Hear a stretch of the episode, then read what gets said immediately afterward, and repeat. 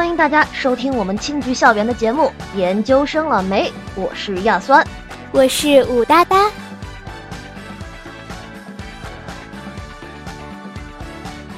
已经是一月了，最近有部分院校的孩子开始下点实习了，但我记得大部分院校的孩子是在五月份开始实习的，甚至还有一些是七月份，所以今年的寒假是孩子们本科最后一个寒假了。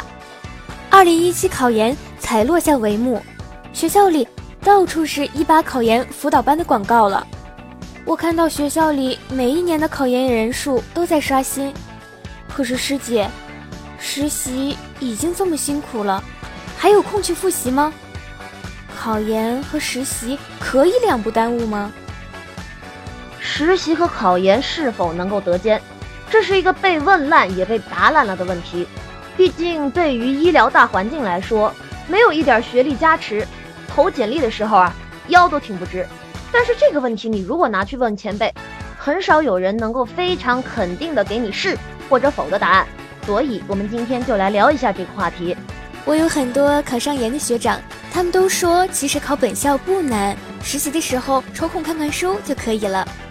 听他们扯，我还有很多实习的时候说考研都是选择题，好考，随便复习一下就可以考上的同学没考上呢。你的学长们啊，之所以这么轻松，是因为他们考上了，所以才可以自由的吹牛。呃，那师姐。到底要怎么在实习的时候准备考研嘛？你也知道，现在的工作真的不好找。如果你打算考研，甚至是考一个好一点的学校，那么在实习医院上啊，一定要做出一些让步和牺牲。哦，实习医院不是学校分配的吗？学校会分配，但是一般学校会有一个意向表，给你在学校的实习点范围内做出选择，分配属于学校的安排。一般都是三甲医院，你也可以选择自行联系。就比如你在广州念大学，你想要回到家乡实习，但是你的家乡中医院啊不在学校的意向表里，你又特别想回家，这个时候啊就需要自行联系了。自行联系，可是人家会不会不要我啊？怎么会？实习生虽然说是去学习，但说白了就是医院免费的劳动力。啊不，不是免费，你要给医院支付实习费的，而且自行联系的实习费比学校计划的要高啊。本来学医读五年就已经很烦了，我的中学同学都比我早一年毕业，现在我们实习还要钱。我看别的专业实习都是有工资拿的，啊，我难道要一直过着被爹妈包养的生活吗？这没办法。既学之则安之，实习时期被家里包养算什么？好多人工作了还不得不啃老呢。我有个本科同学，好容易进了医院，一个月工资才几百块。夏天的时候看他在朋友圈晒出租房里买的空调，我们都在下边调侃：哟，竟然有钱买空调呀！可是他本科毕业，好歹能找到工作呢，就算是几百块，冲着工资也认了。但现在就是因为本科很难找工作，所以大家才考研的吧？学历确实是一个大问题，但主要医院考虑的还有一个东西，那就是执业医的证。很多人在研究生期间就通过了考试，已经有证了。执业医注册以后呢，就有了处方权，就可以合法的接病人了呀。我之前听人说，专业型的研究生现在毕业有四个证呢。这个是规培和读研的故事，咱们下一次再单拎出来说。刚刚跑题了啊，我们明明是在说考研和实习的关系。刚刚我们是说到选择医院的问题。如果你是想多一点时间来准备考研，那就选择一个对实习生的管理比较宽松的医院，因为没有哪一个医院是很清闲的，而考研复习需要投入一些时间。如果你在一个工作节奏很快的医院，相信我，你下班之后只会有睡觉一件事儿，因为人的精力是有限的。你在忙碌了一天以后，体力和脑力都会跟不上的。这么说，真的没有人在正常实习的时候考上喽？嗯，可是我临床的知识不能丢啊。考研其实是看谁坚持到最后，你付出的时间和你收获的成绩是成正比的。我大学班上啊，那个成绩最好的同学，他是一个非常拼的人，当时选了老家最好的那个医院，一边实习一边复习。他报的是 A 区的研究生，志愿是非常好的专业，可最后出来的总分达不到那个学校的线，调剂去 B 区其实绰绰有余，只是专业不一定是他喜欢的。嗯，可他觉得不能够接触到最理想的教育，宁愿不调剂。那他现在工作了，以他的好学肯干，在临床肯定也是很不错的，因为他实习的时候扎实了基本功。被你这么一说。我更纠结了，万一没考上，临床不是浪费了？两头不着调，万一没考上，找起工作起来怎么办呢？所以我一开始就跟你说了，很少有人能够非常肯定的给你是或者否的答案，因为每个人的性格和能力以及偏好都不一样。研究生分专业型和学术型，有些人适合做科研。学术型研究生活更适合他。那有些人呢，他喜欢在医院救死扶伤，他去医院上班或者规培都不错。如果二者都能够胜任的，那适合专业性的研究生啊。师姐，怎么跟你说的？感觉研究生的日子也不好过啊。我一直觉得研究生是延迟就业的一种手段。哼，那义务？那我告诉你啊，研究生是没有寒暑假的。研究生做的事情是给导师解决问题、创造价值，同时自己也学到知识、收获人脉。如果你只把研究生当成是毕业的象牙塔，那就完全想错了。考上研是一个新的开始，而不是一种结束。可是熬过考研那一关也不容易啊！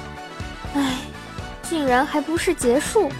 这个就像打游戏一样，你本科是在新手村，在实习那年面临一个抉择。两个新地图，一个是进灵房，一个是在学院里打副本。经验累积够了，再正式进军临床。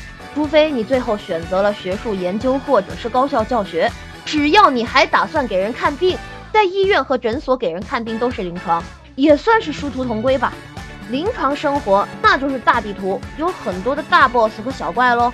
被师姐你这么一说，我更更更纠结了。既然都是要回归临床的。那我读研还有什么用呢？也许我现在跟你讲利益，你会觉得很粗暴。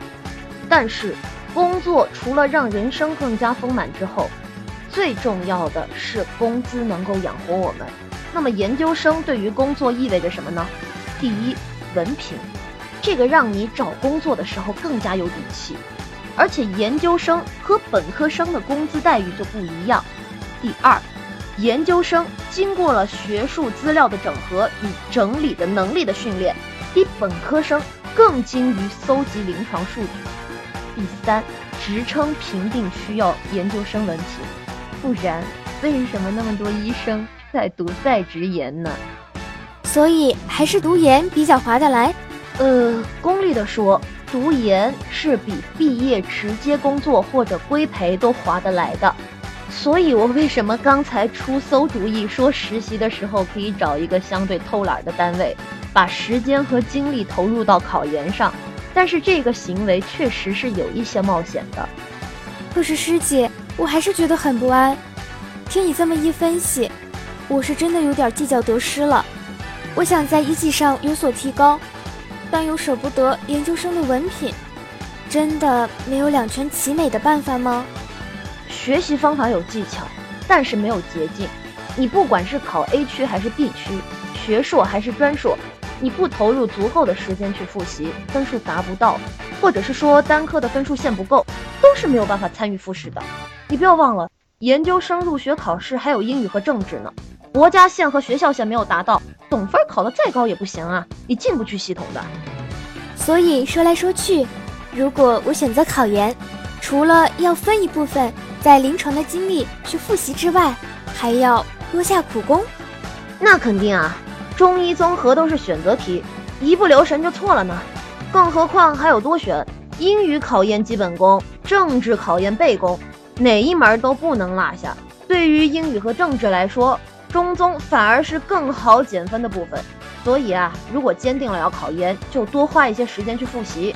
中综知识对考职业医或者是实习的时候老师提问都有帮助，所以多花点时间去看专业课啊，不亏。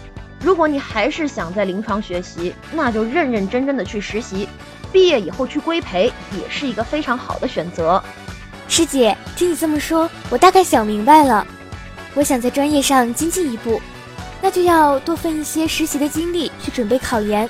不管是从学术追求上，还是工资待遇上，考研都是一笔投资风险与收益成正比的选择。对，不是所有的投资都有回报，但就考研来说，付出就有回报的概率还是很高的。但首先要制定一个科学的复习计划。对报的考研院校和相关的专业有足够的了解，这样才不会让自己陷入被动。这个时候呢，我非常诚意的推荐正在听我们聊天的你，关注我们的微信公众平台“青桔校园”，它是中医考研的好伙伴。也希望大家在未来多多支持我们的中宗之药，这是一本绝对不会让你失望的中医综合辅导资料。这本资料从去年出版之后，就帮助了很多考研学子。其中的学科交叉和思维导图很受大家的喜欢呢。那咱们今天就聊到这儿，还请大家猛戳页面底部的二维码，关注青桔校园，和我们一起成长吧。